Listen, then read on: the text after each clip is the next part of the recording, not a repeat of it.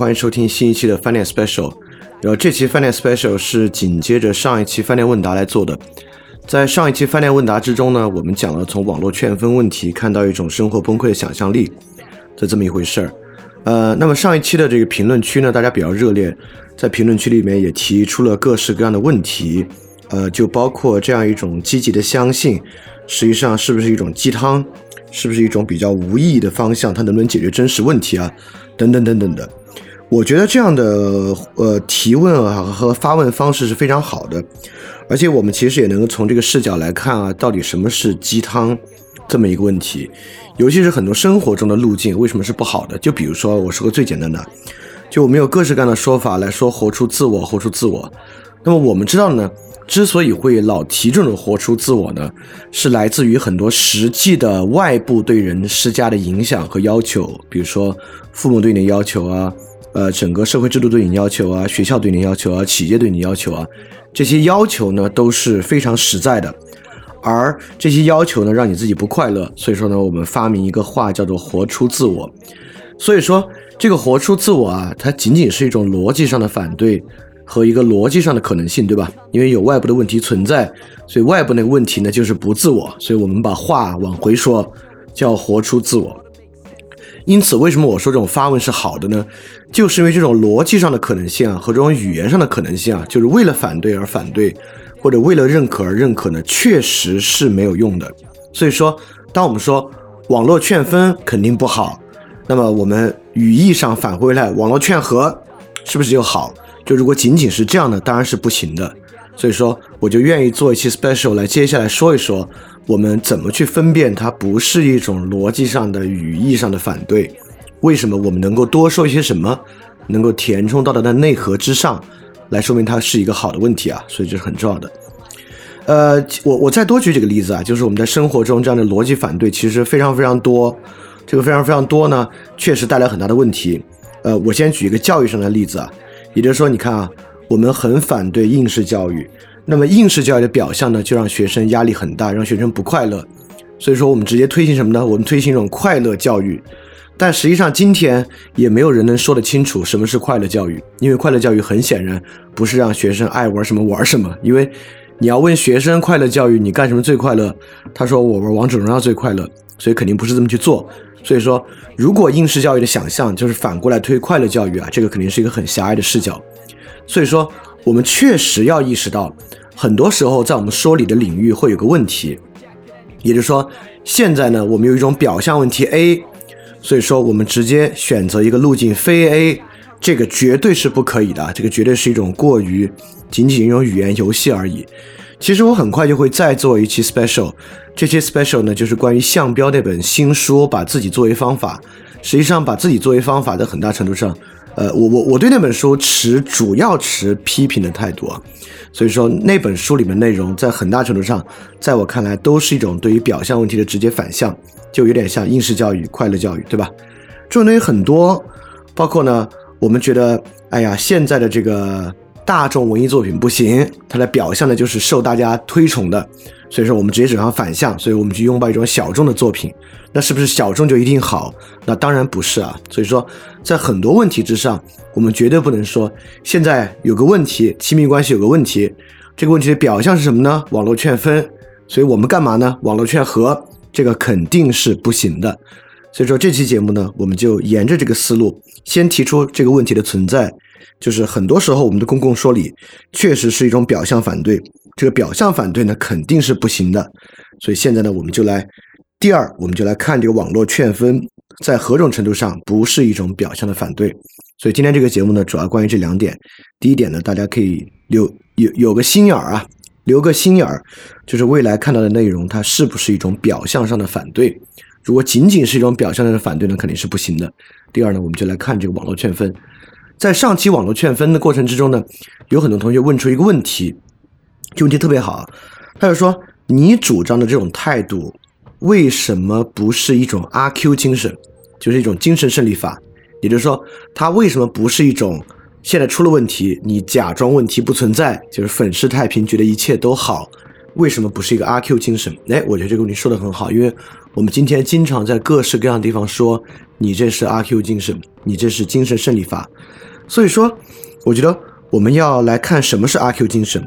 那什么是阿 Q 精神呢？当然，最好的方法就是回到阿 Q 这个故事之中去看。是呃，我回头为了准备这个节目啊，我去再读了一遍鲁迅的《阿 Q》，其实才发现啊，我们过去这个文章可能读的时间都太久远了。其实对于这个文章具体说的是啥，很多时候我们都早已忘记了。但重新去看呢，你会发现很有意思。这里面举的阿 Q 的例子，很多时候其实不是我们最直觉认可的那种例子。那么阿 Q 一上来呢，阿 Q 就说自己姓赵，因为这个镇上有赵太爷嘛。阿 Q 呢就说自己其实也姓赵，还被人打了一顿。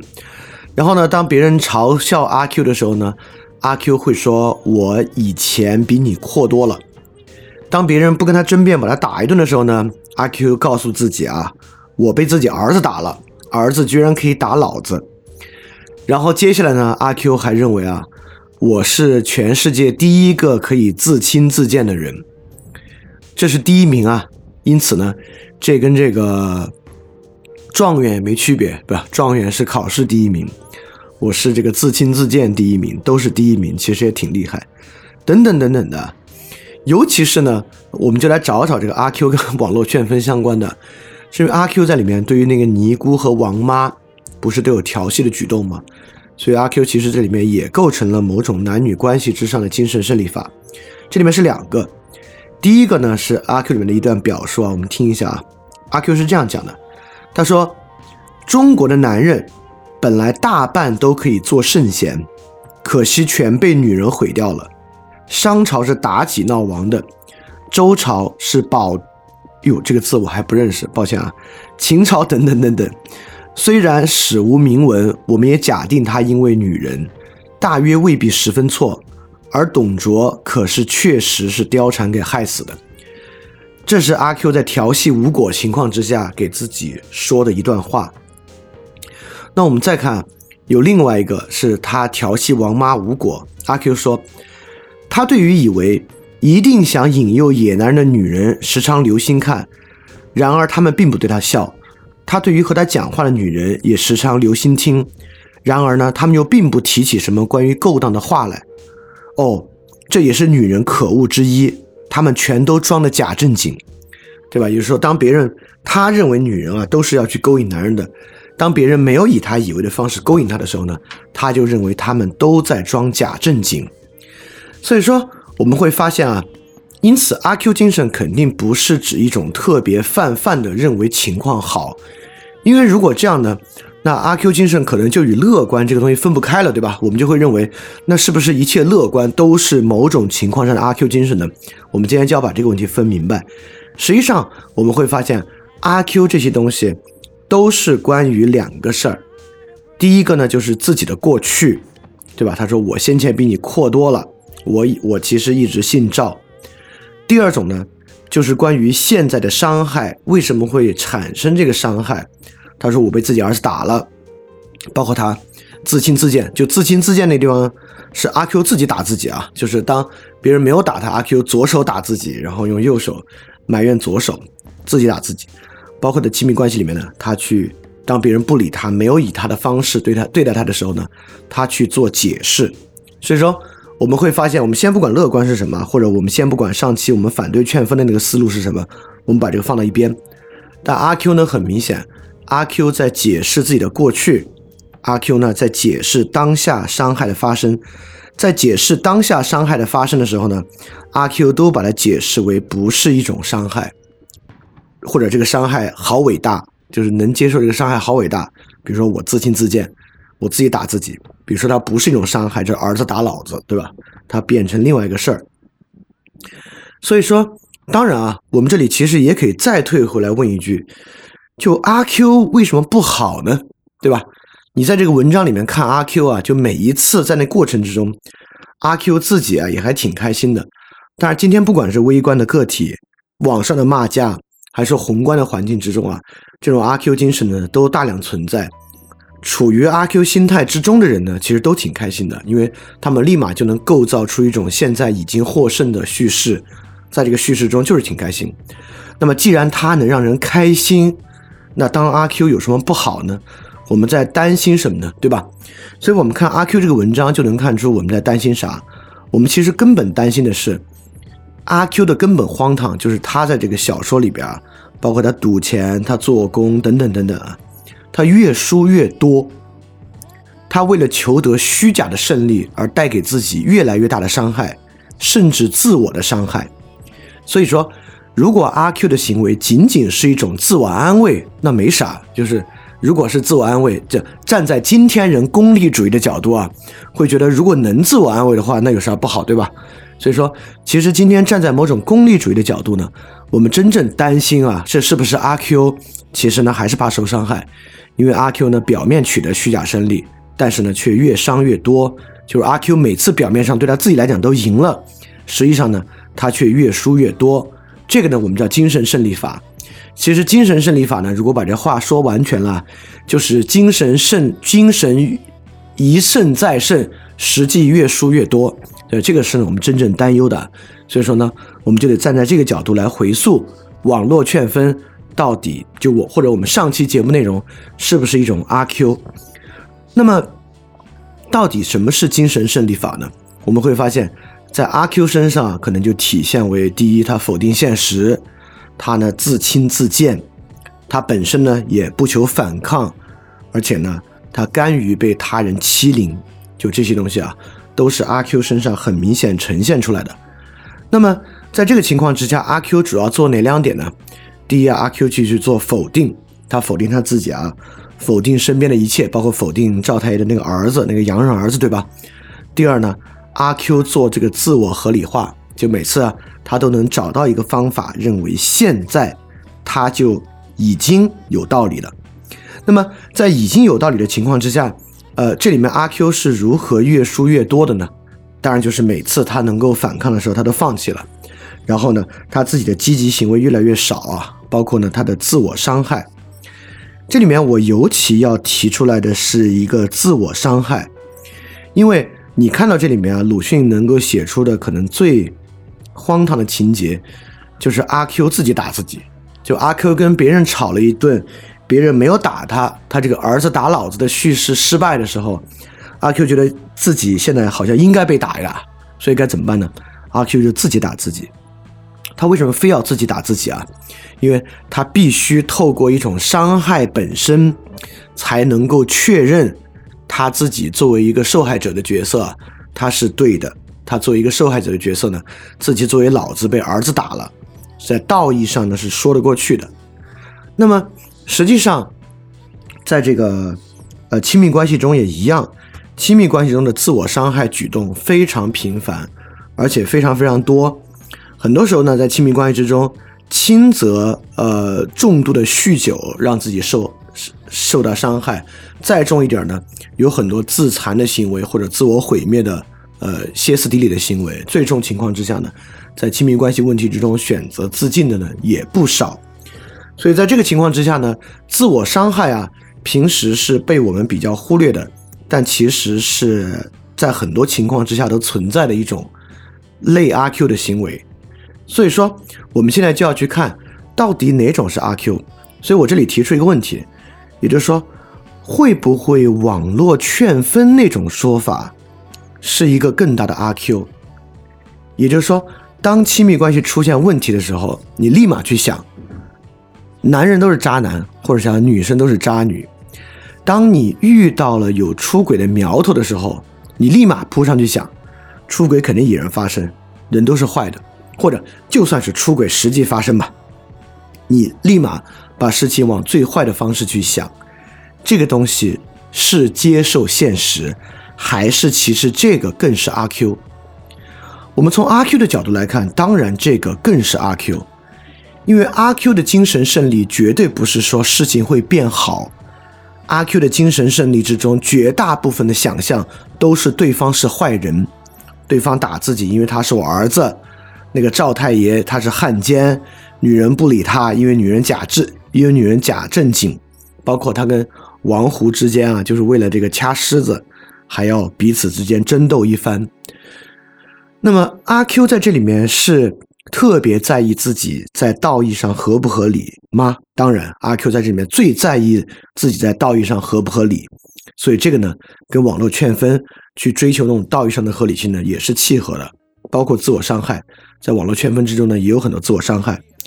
所以说，确实存在这种阿 Q，但这个阿 Q 呢，非但不是网络劝分的反面，就是以比较积极的方式去对待。其实，如果我们仔细看啊，网络劝分本身才是一种真正的阿 Q。就网络劝分本身，每次其实就是要赢在当下，要么赢在道义上，要么让对方净身出户，赢在实际上。所以，网络劝分呢，每次其实是构把他人往坏的方式构想，往放弃的方式构想，往否定现实的方式构想，往这个时候不求解决问题的方式去构想。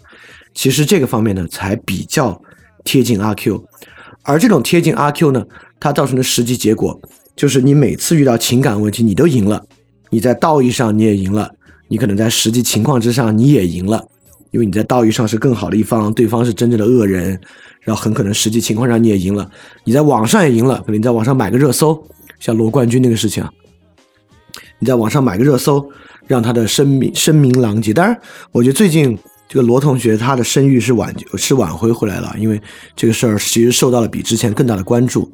这次倒不用担心他的声誉受到很大的影响啊，他的声誉肯定是挽回回来了。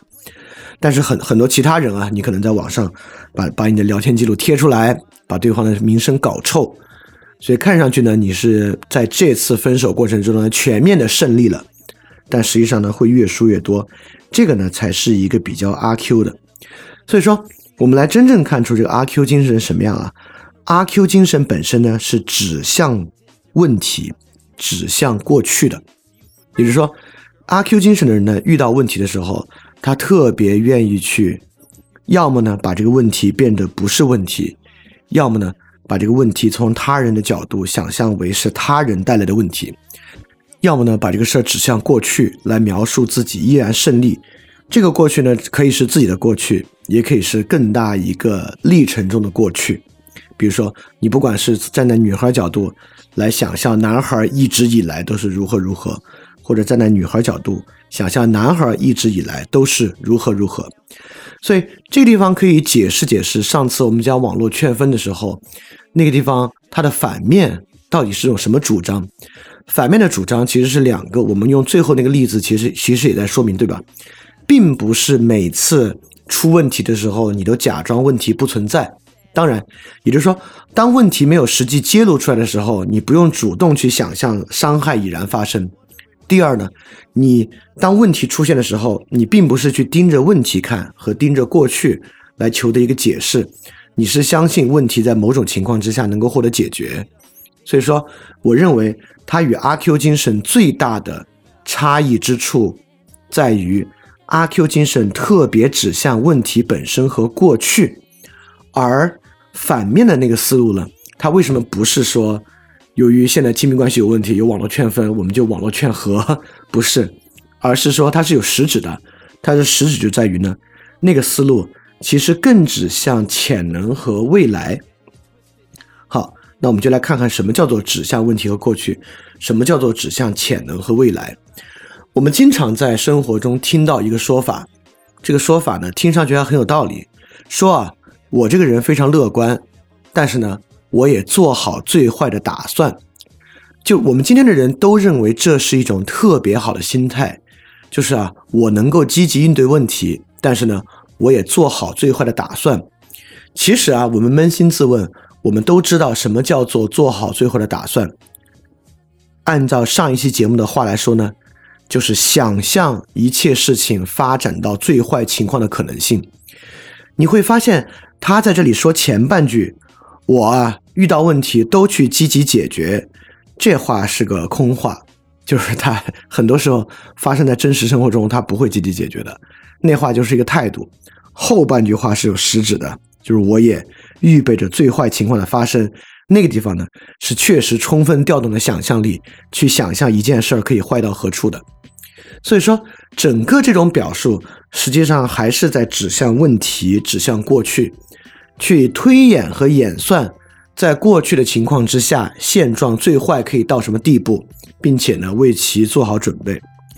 那么，包括我们还经常听出一个说法，这好像也是陈奕迅歌里的一个歌词，就叫做“被偏爱的呢都有恃无恐”。这个呢，也是我们对于过去情况和对于问题本身的一个总结。就这个话，经常啊，我们出现在一旦亲密关系出问题的，很多人都这样想：为什么出问题呢？就是因为我比他比他对我好，因此他属于被偏爱的一方。他作为被偏爱的一方呢，他就会有恃无恐。很多人都会这样想，而且我也会觉得这是真的呀，绝对有这么回事儿。也就是说，当你特别受到他人关注的时候呢，你有时候就是不那么关注他人，这个情况是绝对存在的。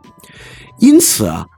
上次我们提到那种与网络劝分相反的方向，绝对不是认为没有问题，认为人性本善，人一切都好，认为人没有问题，亲密关系没有问题，不会。你完完全全可以知道人有这样的问题，你完完全知道这亲密关系啊会出问题，甚至呢随时随地呢都会有一点点问题，所以根本的差异在于。想象这个亲密关系有多坏，是想他现在有多坏，是想他从过去到现在有什么问题。而一种好的想象呢，不是去想他从现在到从过去到现在现在有多好。所以你看，它有个很大的差异。这个差异呢，是很多时候别人说：“哎呀，你别关注现在这个问题，你去想想他过去对你有多好。”我觉得这个没有用。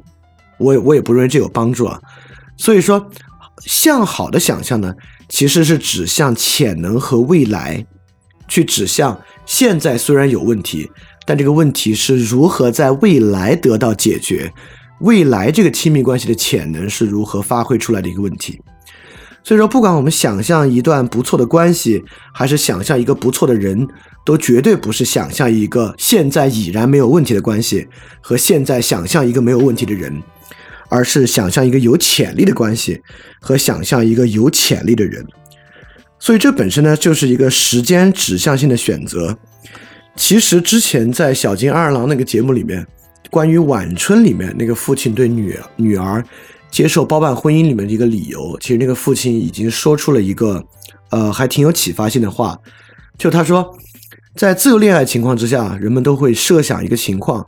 他设想一个现在马上就可以得到完整幸福的生活。其实我们今天，不管是择偶啊，还是对于亲密关系啊，也大概是这样一个想象。我们现在择偶呢，希望选择一个现在各方各面条件都已然非常不错，已然能够，而且现在就情投意合、三观契合，能玩得到一块去。我们希望，比如说谈上恋爱之后，下个周的周末。就能够共享某种非常非常好的消费生活，并且很 很不容易出矛盾。而在那个晚春电影中的那个父亲的意思却是说，所有这些东西都只可能在未来透过某种潜能的实现被实现出来那个部分呢，才是真正有可能的，才是真正的生活。所以说，这里面非常明显的呈现出了一种注意力的差距，一种呢是注意问题，注意。从过去来解释问题，另外一个思路呢是注意潜力，去注意未来。你可能会觉得注意潜力和未来是一个挺鸡汤的事儿，实际完全不是。我们可以设想，在我们想自己的时候，很多时候我们都在设想潜力和未来。每次当别人指责我们，我们要为自己脱罪的时候，我们都会脱口而出的说：“哎呀，以后肯定不会了，都有了这一次的教训，我以后怎么会再犯这个错误呢？”当小时候老师批评的时候，你总是对未来做出承诺啊，我之后肯定知道会继续怎么怎么样的。就因此啊，我们是绝对有能力注意潜力、注意未来的。每次我们一设想自己啊，全是潜力和未来，然后一看到别人呢，全是问题和过去。所以说，当然啊，问题呢有各式各样的问题。因为在上次的评论里面呢，也有一个同学在问，就是这种过于宽容啊，实际上是一种姑息养奸的行为，只会让人越来越坏。那我就要说呢，确实有两种问题啊。呃，有些问题是当下紧迫正在发生的问题，比如说现在你走到街上，发现一个男子啊就在街上打他的女朋友，那你现在当然不是要去宽容和原谅，都不到宽容和原谅的时候。遇到这种正在发生的紧迫的问题，你当然要做的呢是去制止它。但是很多时候在网络劝分啊等等情况之下。我们都是面对一个盖棺定论的问题，一个已然发生的问题。当然，很多时候面临那种猜忌的那个，我们先不说，就面临着一个已然发生的问题。对于一个已然发生的问题呢，我们一般有两种想法。第一种想法呢，宽容一定会导致问题的延续。只要你不惩罚他，你对他宽容，你理解他，人就会一犯再犯。人这样的一种物种啊，根本就没有不记吃不记打。只要你宽容他，他就会再次伤害你。那么第二种呢？我们认为宽容啊，才能导致问题的真正解决和发展。那么这两种有没有可能在逻辑上得到一个论证？哪种更正确呢？我认为不能，我绝对认为这是不能的。当然啊，你也可能认为啊，这两种思路呢并不冲突，你可以一边不宽容他，一边帮助他继续发展。这个在老师教育学生上，兴许是可能的，我不知道。但在亲密关系里面呢，极大程度之下不会啊，因为这个时候你面临的很多人面临的选择，实际上是放弃或不放弃。所以说，对其他人宽容啊，会导致这个人一犯再犯，还是会导致这个人继续发展的。你可能还会说，这要看不同的人，对吧？响鼓不用重锤。对于这种人呢，我们是去看。他呢，当然你宽对他的宽容会导致他变好，但是有好多人就是很坏，你对他宽容呢，就会导致他一错再错。其实我们学员维特根斯坦啊，应该对这种说法有一些反思力了。这个说法等于没说，对吧？你只是把。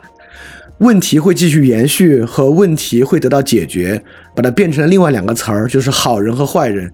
你甚至把它变得更加的模糊了，因为说到底，你现在不还是得判断对方是个响鼓不用重重锤的人，还是判断对方是个有恃无恐、一错再错的人吗？跟这个问题其实没有任何区别啊！就这样多一句的解释，那要看不同的人，这话在这里没有任何的意义。我们在这里就是说。在这个情况之下，你应该把对方看作那种响鼓不用重锤的人。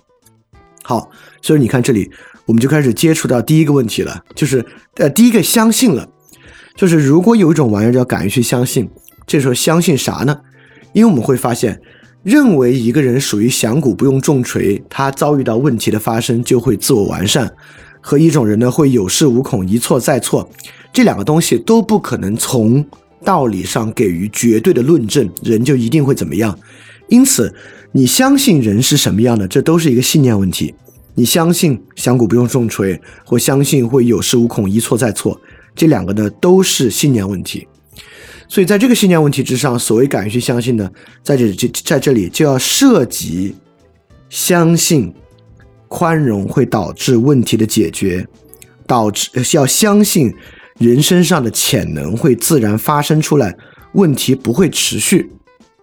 当然，我这里必须要多说几句啊。为什么会产生这样的相信？如果不说呢，这个东西就完全是个浪漫主义的啊。相信人性本善，这人性本善这话呢，如果只这么一说，在这儿也没啥意思。那个是它是个纯浪漫主义的想法。所以我们为什么可以相信存在所谓响鼓不用重锤，存在对象发展呢？是因为人犯错事的时候，我们知道啊，很多时候犯错事对人是有好处的，不管是快感上的好处啊，功利上的好处啊，甚至他自己阿 Q 精神，让自己感觉挺好啊，精神胜利都是有很大的吸引力的。在这个吸引力情况之下，人怎么会放弃这个吸引力本身而转好呢？对吧？我们不能光说人性本善，还是得说出一些另外的缘由。这些缘由呢，当然也存在，呃，有几种缘由啊，但这些缘由都不是论证和证明它本质上还是一个信念问题。但这些缘由呢，能够导致我们想一想。第一缘由呢，就是自然主义的一个进路。我们之前讲卢梭的时候呢，讲过自然主义。自然主义，卢梭的教育观在艾米尔就是这样，意思是说，如果你不从外界靠各种制度和方式去规制它，靠各种方式去压抑它。它自然的发展就是会向好的，这是一种自然主义的进路啊。这个自然主义呢，当然很多时候将人的发展联系到自然万物的发展，联系到动物的发展、植物的发展等等等等的。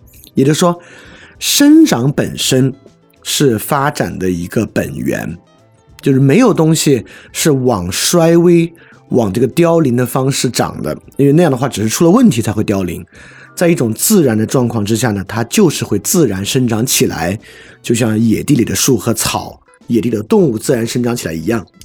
那么人也是一样，这是为什么自然主义者相信高贵的野蛮人，它本身更高贵的原因，就是在一个相对自然的情况之下，事情呢就会很好的生长。所以说，在这个情况之下，你不必过于去介入、干涉、指责、惩罚。靠他自己呢，他就可以比较自然的恢复。这个东西实际上在儿童教育之上是呃大量存在的。我们知道很多小孩在早年犯错的时候，如果每次犯错你都给予激烈的回应，给予激烈的惩罚，这反而会让小孩认为这个错误本身是一种求得他人关注和介入的方式。他就会以犯错的方式来求得他人的关注和介入，而在这个时候，你采取一种比较消极的，并不去理会的方式呢，这个小孩慢慢慢慢，他会发现这个错误本身其实是没什么意思的，他本身不会去做。当然，这个例子和亲密关系之中人们犯的错误呢，也许啊还不是完全一回事儿，但是我们确实可以发现，在他人犯错的时候，采取比较消极的方式呢，确实存在一种潜能自然增长的方法。好，这是第一点。第二点呢，就是一种我们也可以相信道德直觉的这种先天特征，也就是说，在人犯错的时候，比如说出轨，就是我们很难想象在一种情况之下，出轨的人会没有任何的道德负罪感。当然，在今天啊，我们越来越多情况之下，其实你会觉得可以设想。啊，比如说有出轨成性的人，他相一相信一套生物学的解释，相信男性就是因着他生理的原因，他要广泛播种。我或者我们也相信一套叫做呃这个开放关系的这个关系模式。他认为，如果我的伴侣不接受开放关系呢，这是他的问题，不是我的问题。我我是可以去呃尽量出轨的，等等等等的。或者他用别的方式去给自己解释，他说，呃，比如说这是他呃。呃，因为被别人逼迫才这么做啊，这是他必必要的一个放松的方式啊，等等等等啊，很多人都会有各式各样的说法来为这个东西做辩护。但是这里有个很有意思的东西啊，他为什么要靠这些东西做辩护呢？也就是说，我们怎么没见到人为这个忠贞辩护呢？就他得找一个解释来说明忠贞为什么好，对吧？这个忠贞不辩护，开放关系要辩护。比如说一夫一妻啊，我们一般不怎么对一夫一妻进行辩护，但开放关系呢，却需要一套说法进行辩护。我们得先说明为什么这个一夫一妻绝对不行，所以说开放关系呢是现在的一种不得不的方案。因此，对很多事情是可以辩护的，但辩护本身的存在就已经揭示着那玩意儿其实有点问题了。所以，在这个道德直觉的先天特性之上。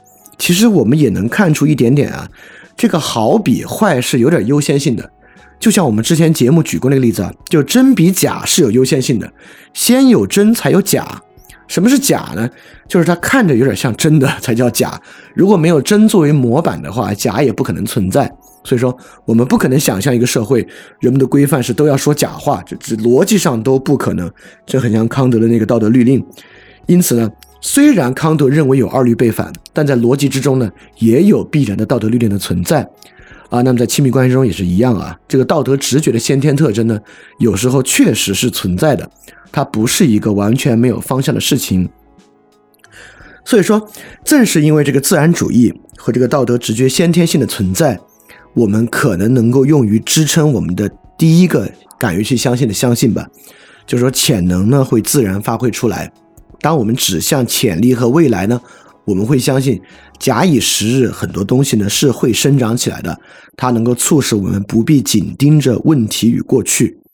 好，这是这个问题时间性指向的第一方面啊。我们开始说了，网络劝分阿 Q 精神是指向问题和过去，是要去解释问题，通过过去构造出处境的悲惨，并且放弃。那么我们上次的方法呢，不是说没有问题，不是蒙着眼睛假装问题不存在，而是即便在问题存在的情况之下，关注潜力和未来。刚才我们也说了，就是不管是关注。呃，当当我们面对一个问题的时候，我们认为宽容一定会导致一错再错，或者宽容会导致自然的修正，这两个事情呢，都必然只能是信念，而不可能是一种知识。我们不可能论证任何的必然性。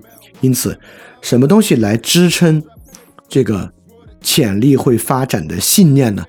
这个呢，就是自然主义和道德直觉。那你可能会问，那什么东西来支撑问题会一错再错的信念呢？对吧？当然，很多地方问题呢都会一错再错。比如说啊，一个吸毒者，如果他已经是一个吸毒成瘾者或者酒瘾者、烟瘾者，他其实自己当然知道啊，吸烟有害健康，有时候很多时候酗酒也不好，吸毒更不好。但他为什么会一错再错呢？对吧？因这个原因呢，我们也能找到理由去支撑这个信念。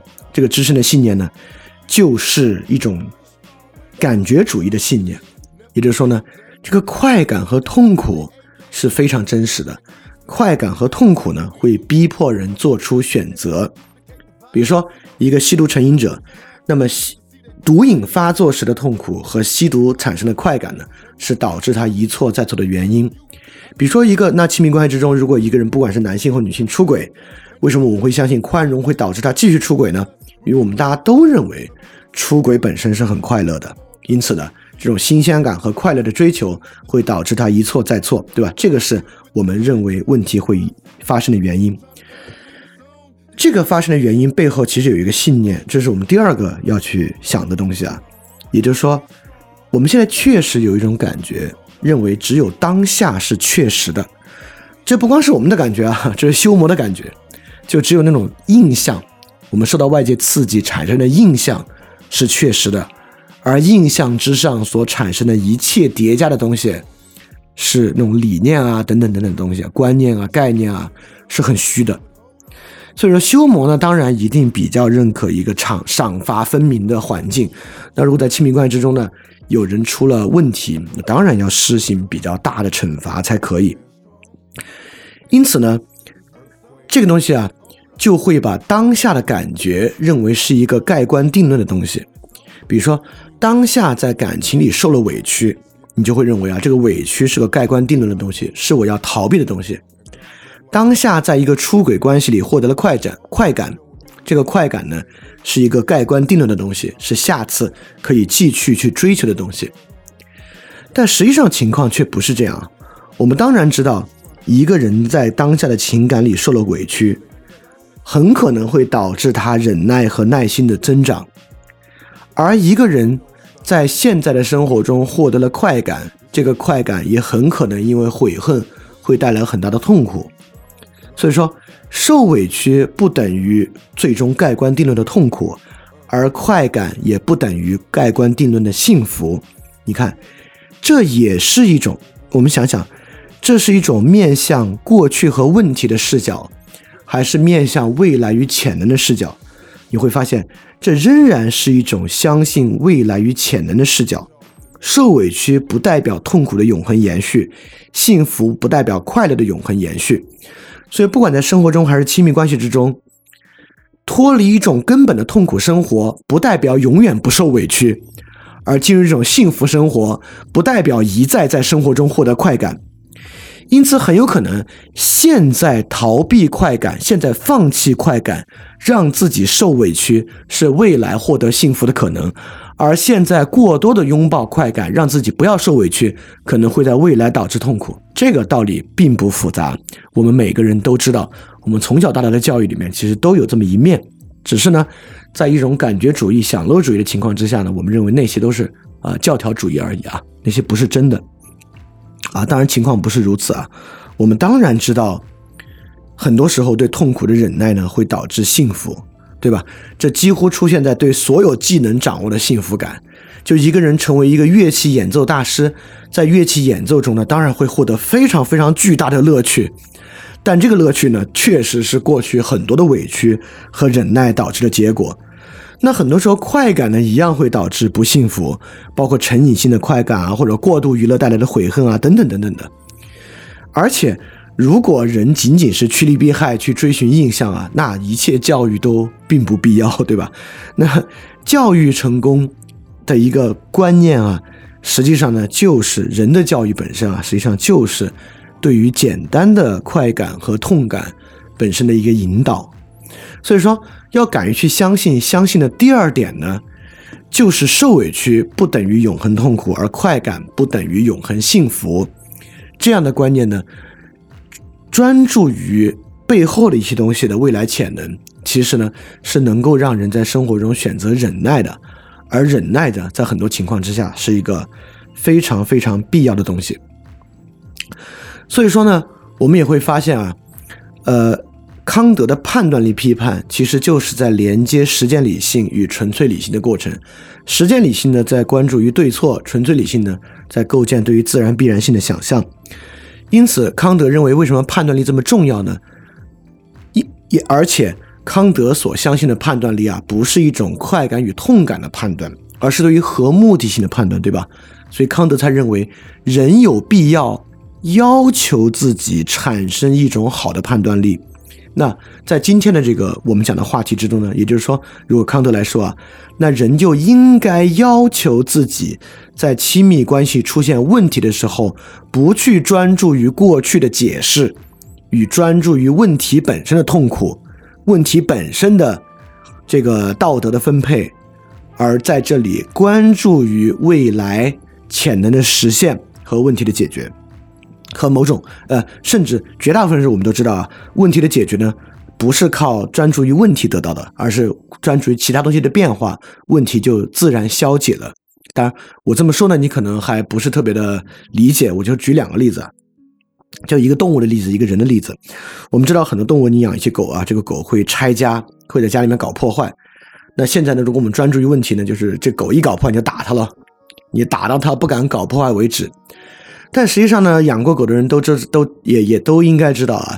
很多时候呢，狗在家搞破坏呢，是因为这个狗在外面玩的不够，它的精力呢根本没有足够的消散掉。因此呢，你应该以这个方式让它去完成，让它在这里去完成这个问题。它只要你出去遛够了、玩够了，它在家里呢就自然不会搞破坏。那么在亲密关系中也一样。不管是男性和女性啊，很多时候出轨呢，是因为他自己人生价值感的缺乏，所以他必须通过其他人对他的青睐来让对他好一些。所以出轨呢，就是不断的获得他人青睐和他人关注的方式。当然，你也可以把它挂在网上，可以批判他，可以让他身败名裂等等等等的。你你你你，很多人都也很多人也这样做，或者你就放弃他，让他净身出户等等等等。但你也知道，如果以某种其他的方式，让一个人能够获得足够的尊严、认可，让他不再具有这种认可的焦虑，那他也许呢也能够解决这样的问题，对吧？所以这就是我刚才说的，就问题的解决，很多时候不是对于问题的专注啊，因为问题呢，呃，我们不应该说问题在一个结构里啊，或者说我们要去，如果我们去想设想问题的方式，很多时候呢都是因为潜能没有充分实现来带来的。所以刚才这部分呢，我们就特别重要的在说，就是上期节目为什么不是一种简单的逻辑上的反对？因为亲密关系有问题，网络劝分好，我们就劝和啊，不是这样的，而是它有个实质，这个实质呢，就是一种时间性的指向啊。但这个时间性指向呢，就是海德格尔时呃存在于时间之中，指向过去和指向未来特别重要的一个思路，对吧？因此，怎么去理解存在于时间之中海德格尔所说的指向过去？和指向未来呢，其实也可以从今天的论述之中来看，也就是说，我们在宣扬一种在亲密关系的问题之中，并不指向过去和问题，而指向潜力和未来的方式。我们也指出了，认为宽容一定会导致问题的延续，和宽容会导致潜力的发展、问题的解决，这两个东西都指的是信念。它是由什么信念构成的？刚才说了两个，第一个呢，就是要去相信潜力会自然发生这么一点。第二点呢，是要去相信当下的感觉，不管是痛感还是快感，与未来的幸福和痛苦不是一回事儿，甚至很多时候是相反的。这两个东西呢，都是需要一定的信念才能去支撑的东西。那我们就要说了，这话说的简单，说的特别简单，但实际上在人啊，往往做不到。所以说今天呢，我们也不只是要去把这个方向再指的清楚一点，其实也要去说明这个人为什么指不到，为什么呃呃人为什么做不到，怎么才能做到呢？怎么才能产生这样的相信呢？也就是说，我们把人能够指向未来当做一个结果来看啊，这个结果本身呢，也是需要有原因来支撑的。那么，怎么才能够让这些原因变得充实，而让人能够所谓的敢于去相信呢？就第一啊，我们首先还是要说，相信的是啥？如何能够对未来产生相信？那首先就要说，信心都在细节之中。能够想象出来的东西才有信心，也就是说，假设，亲密关系里面有一方出轨，另外一方就坐在那儿泛泛的想一个，没事儿，生活会好起来的。那这个没有用，这个也并不代表你真的相信了任何东西。也就是说，所有的相信必须在一种实际的设想之中，他要设想的多清楚呢？就设想的如同我们对于亲密关系问题的设想一样清楚。这个亲密关系的问题，我们就在想啊，人通过一些蛛丝马迹是如何关联到最后会必然发生的问题的。那个玩意儿多确凿，那我们对于亲密关系里面的好的这一部分，它的设想就需要有多确凿。因此，怎么才叫有信心呢？也就是当你亲密关系出了问题，那你必须能够设想出通过做什么事儿。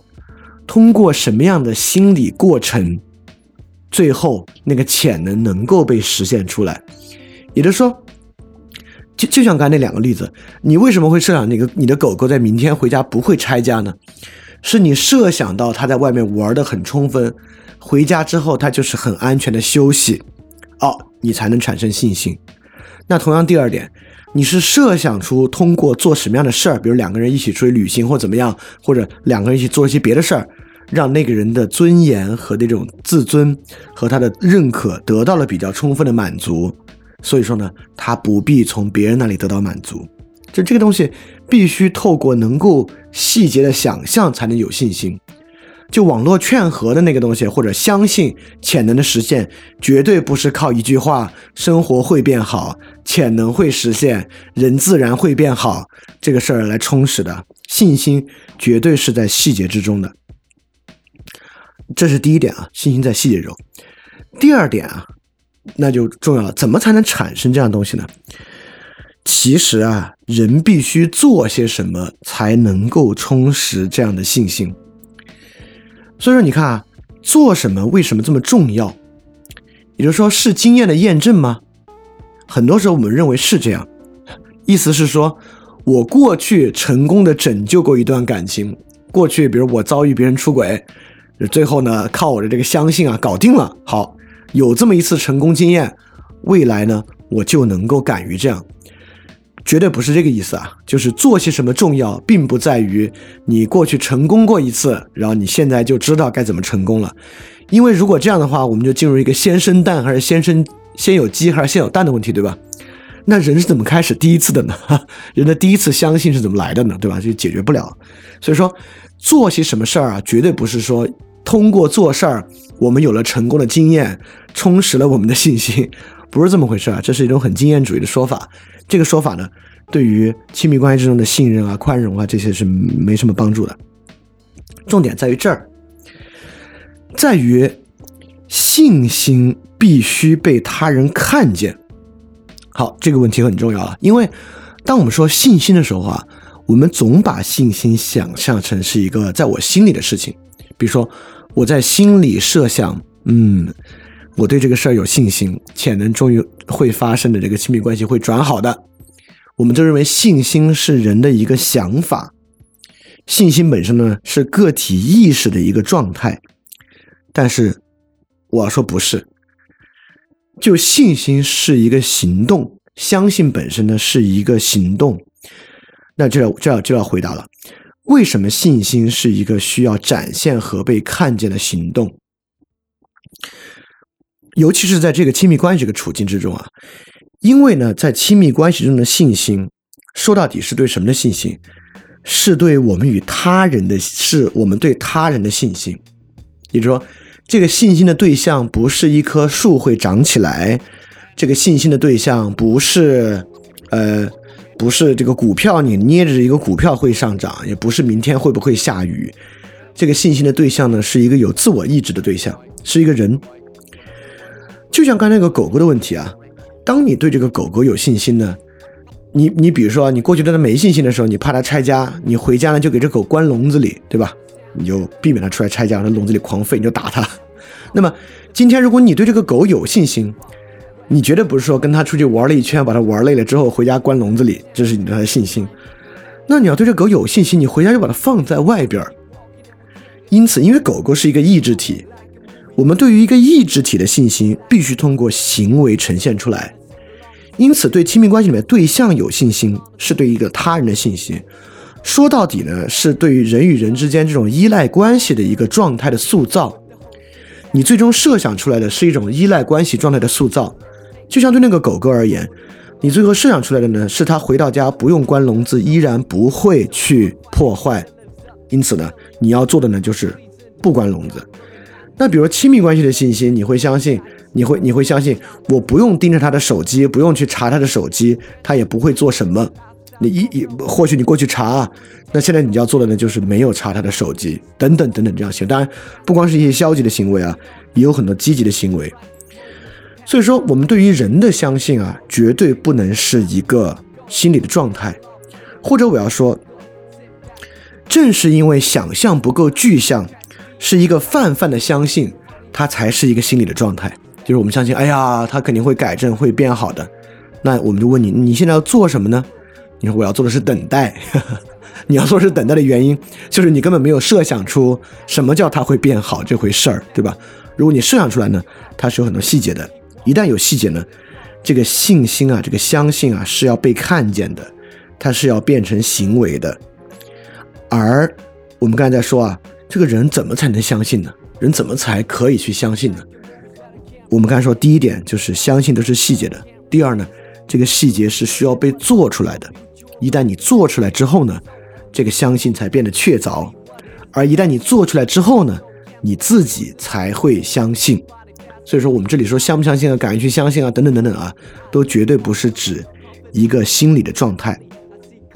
好，这看上去还是没有最终的回答。我怎么才做得出来呢？怎么才做得出来呢？根本原因就在于，你必须在理解之上确定自己做的是真正的好事儿。就是说，人怎么才能够把事儿做出来？做出来之后心安理得，做出来之后能够有那种安定感啊？其实就是你要确定啊，你自己做的是那个好事儿。这个这个相当相当的正常啊，就是。呃，很多时候我们能够从容不迫能做的事儿啊，未必有功利的好处啊，等等啊，都是因为它是好事儿。当然，这好事儿这个“好”这个字儿啊，没有任何的呃启发意义。那你就要问什么是好事儿啊，对吧？那今天呢，我们肯定不可能给出个标准啊。呃，在亲密关系出现问题的时候，好事的五个标准，它是这样这样这样这样的是好事儿，这我们做不出来。但是嘛，我确实有一个范导性的原则。什么是亲密关系之中你自己能够确信的好事儿呢？一般来讲啊，就回溯过去的生活的反应，什么时候你能觉得是好事儿？当然，我们也知道这个好事是没有尽头的，你绝对不能说这事儿我已经做到百分之百的好了。所以一般来讲啊，我们每次在做到我们过去做不到的事情的时候呢，会在心里确定那是一个好事儿，也就是说。过去面临这些处境啊，我们往往酗酒了。今天啊，我去跑了十公里步，就没喝酒，回到家依然感觉不错。在这种时候呢，我们一般会确信它是一个好事儿。所以说，什么是好事儿呢？一个最简单的方式来说啊，人呐是在完成自我超越的时候啊，确定它是一个好事儿了。就比如说，你假设是个男孩或女孩，每次你遇到亲密关系的问题啊，你过去一遇到问题，你就 找自己的备胎，跟自己的备胎聊。那么这次你遇到问题呢，你确实忍住没有找备胎，哎，这个时候呢，你能够在心里比较确定它是一件好事儿。所以说，我们怎么才可以靠做些什么来真正实现那种相信呢？那这个做的这个事儿呢，其实就需要它具有自我超越的特征。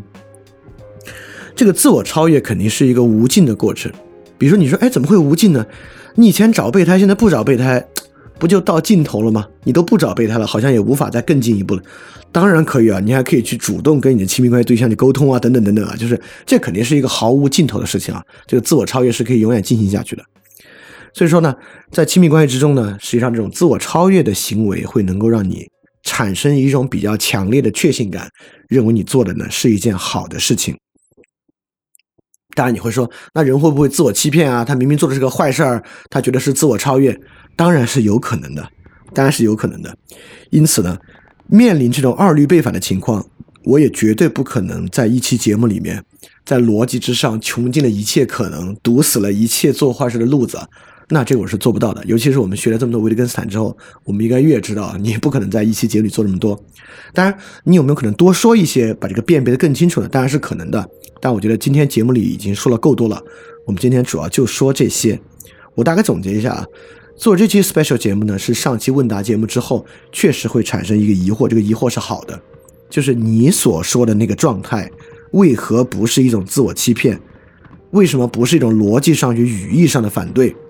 因为亲密关系有问题，有网络劝分，好，我们就劝和，啊，人们现在对问题睚眦必报，好，我们就宽容。它为什么不是一种语义上的简单反对？它背后被充实的内涵是什么？就这个问题。首先，我们谈了很多人有有有同学在问啊，上次我们所说那个态度是不是这种阿 Q 精神？那我反过来说，实际上劝分那种心态才是真正的阿 Q 精神。那么不劝分跟劝分的内涵实质是啥呢？实际上是一种时间指向性的感受。劝分的思路呢，是去指向问题，指向过去；而这种不劝分的思路呢，并不是蒙着眼睛装作问题不存在。你完全可以知道问题存在，问题已然发生，问题很严重。但在这个情况之下呢，你依然可以去指向未来和潜能的实现去做。那未来和潜能实现呢，就基于两种相信。第一个相信呢，就是在自然状态之下，就是会自然生长和潜能实现。这个东西呢，靠很多其他东西去支撑，比如说自然主义进路啊、道德哲学啊、好比坏的先天性啊。第二个，相信当下的感觉，不管是快感还是痛感，并不连接到未来的幸福和痛苦，这个东西很可能是相反的，这两个信念。然后我们也说了，这个信念为什么不容易产生呢？就是因为你的那种泛泛的相信啊，就是大面上画上构筑的未来会变好，没有任何意义啊。信心必须在细节之中才是信心，而在细节中对于他人的相信和对于人与人依赖关系的相信呢，是必然会存在于行动之上的。而这个行动本身呢？是一个好的行动呢，就会让人有那种从容的感觉。而我们对于好行动的直观感受呢，很多时候来源于超越性本身，等等等等。我觉得这期节目呢，我们把这些说完就可以了。啊，我很快会再做一期 special，就讲项标那个书，把自己作为方法。所以那个书最近很火啊，我相信好多同学都看过。就如果你没看呢，你可以稍微翻一翻，或者你不用大翻，你在网上看看对这本书的介绍。呃，看看其他其他人，比如豆瓣上对这个书的评价等等等等，可能对听下期 special 节目会好一些。那好，我们本期 special 节目就到这里，大家要记得敢于去相信，信念当然必须死。